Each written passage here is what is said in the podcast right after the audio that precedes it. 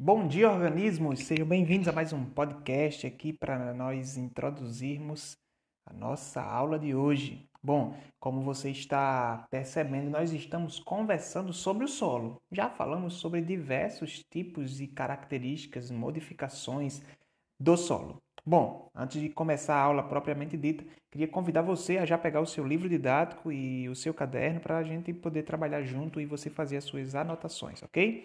Galera, a aula de hoje é bem curta este podcast porque eu vou dar tempo para você para você executar uma outra tarefa que nós vamos que eu vou direcionar vocês aqui a partir deste conteúdo, tá? Então, só para a gente introduzir aqui este conteúdo, é, hoje nós vamos começar falando sobre duas coisas, dois tipos de processos, chamado desmatamento e queimada.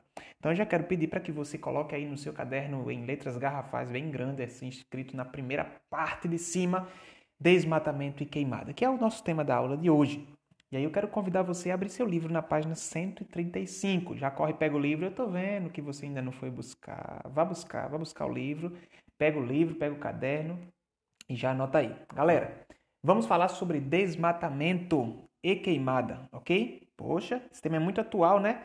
É, tenho quase certeza que você já assistiu alguma coisa, já viu alguma coisa na internet ou, na, ou mesmo na sua televisão, no jornal, sobre desmatamento e queimada. É, isso acontece muito e principalmente aqui no nosso país que possui uma cobertura vegetal extraordinária. Nós somos responsáveis aí por parte de 60% de toda a vegetação do mundo.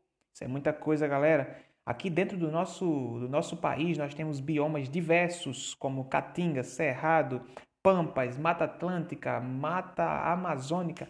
Enfim, nós somos muito ricos em vegetação. O grande problema é que os desmatamentos e as queimadas têm dizimado essa vegetação de forma extraordinária.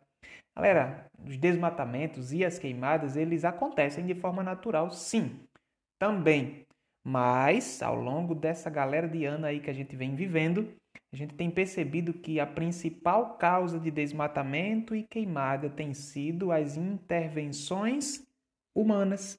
Então, nós somos os prepulsores, as pessoas que mais temos responsabilidade sobre estes temas, porque a gente é quem mais desmata e promove queimada. Isso é triste, porque quanto mais o homem evolui, parece que mais ele se distancia da inteligência e não presta atenção que se ele não parar de desmatar ou de queimar, promover queimadas, vai dar tudo errado num futuro muito próximo.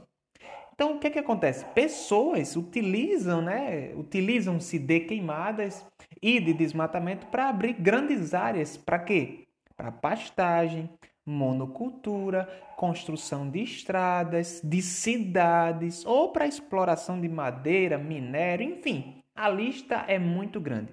A verdade é que pessoas estão utilizando-se de queimada e de desmatamento para se beneficiar. Bom, eu usei um termo aqui chamado monocultura, só para você ficar, ficar claro aí para você, monocultura é a produção agrícola de um único tipo de vegetal. Por exemplo, o cara pega aqui 30 hectares de terra e planta soja. 30 hectares de soja. Monocultura. Depois ele tira essa soja, vende a soja e planta 30 hectares de cana de açúcar.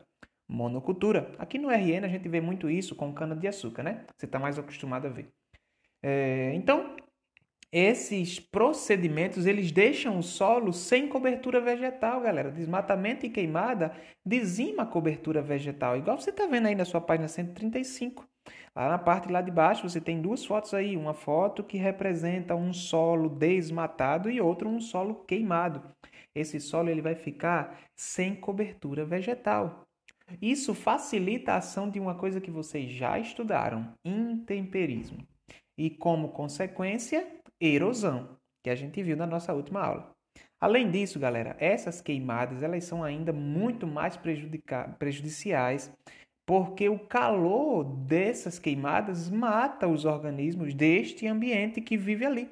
Então, o que é de bicho morre também, não são só as plantas, os vegetais que, que morrem. Fungos, bactérias e outros decompositores também morrem e o solo fica cada vez mais pobre. Bom, em áreas com clima muito seco, né? Essa queimada, essa eliminação de vegetação pode causar um fenômeno que a gente conhece como desertificação. Sabe o que é isso? Isso é uma área que antes tinha mata e agora ela passa por um processo de transformação e empobrecimento do solo. Isso faz com que ela seja infértil. Nada nasce ali e ali vira um deserto, desertificação. Isso é muito triste, isso é muito difícil de da gente controlar na, no nível que a gente tem hoje. A quantidade de área que é desmatada diariamente é muito grande. A quantidade de queimada que é promovida é muito grande. Outro problema que se associa a essa retirada da cobertura vegetal é a, o assoreamento. O que, que é isso? Sedimentos, tá? Como terra, resto de plantas, eles são deslocados, eles são empurrados pela erosão, atividade das chuvas e eles são depositados nos rios, levando consequências como enchentes, alagamentos. Então, tudo isso é uma reação em cadeia. Na medida que o homem mexe em uma coisa que não deveria mexer, a natureza conspira e tudo começa a dar errado. Então, é, essa vegetação que fica nas margens do rio, que a gente chama de mata ciliar, ela é importante porque ela evita a erosão, a poluição dos cursos d'água, além de contribuir com o meio ambiente, auxilia a retenção hídrica do solo. Quando a gente desmata, o rio simplesmente morre.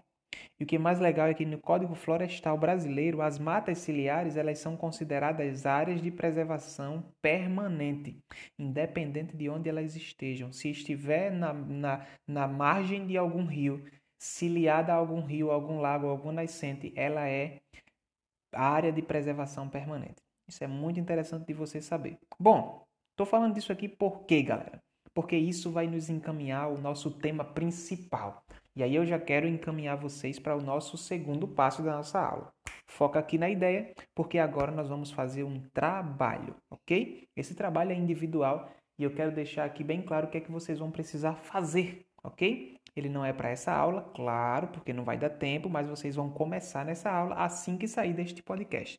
O que é que vocês vão fazer? Vocês vão criar um cartaz abordando este tema. Qual é o tema? Pega aí o papel e a caneta, vou esperar você para você anotar.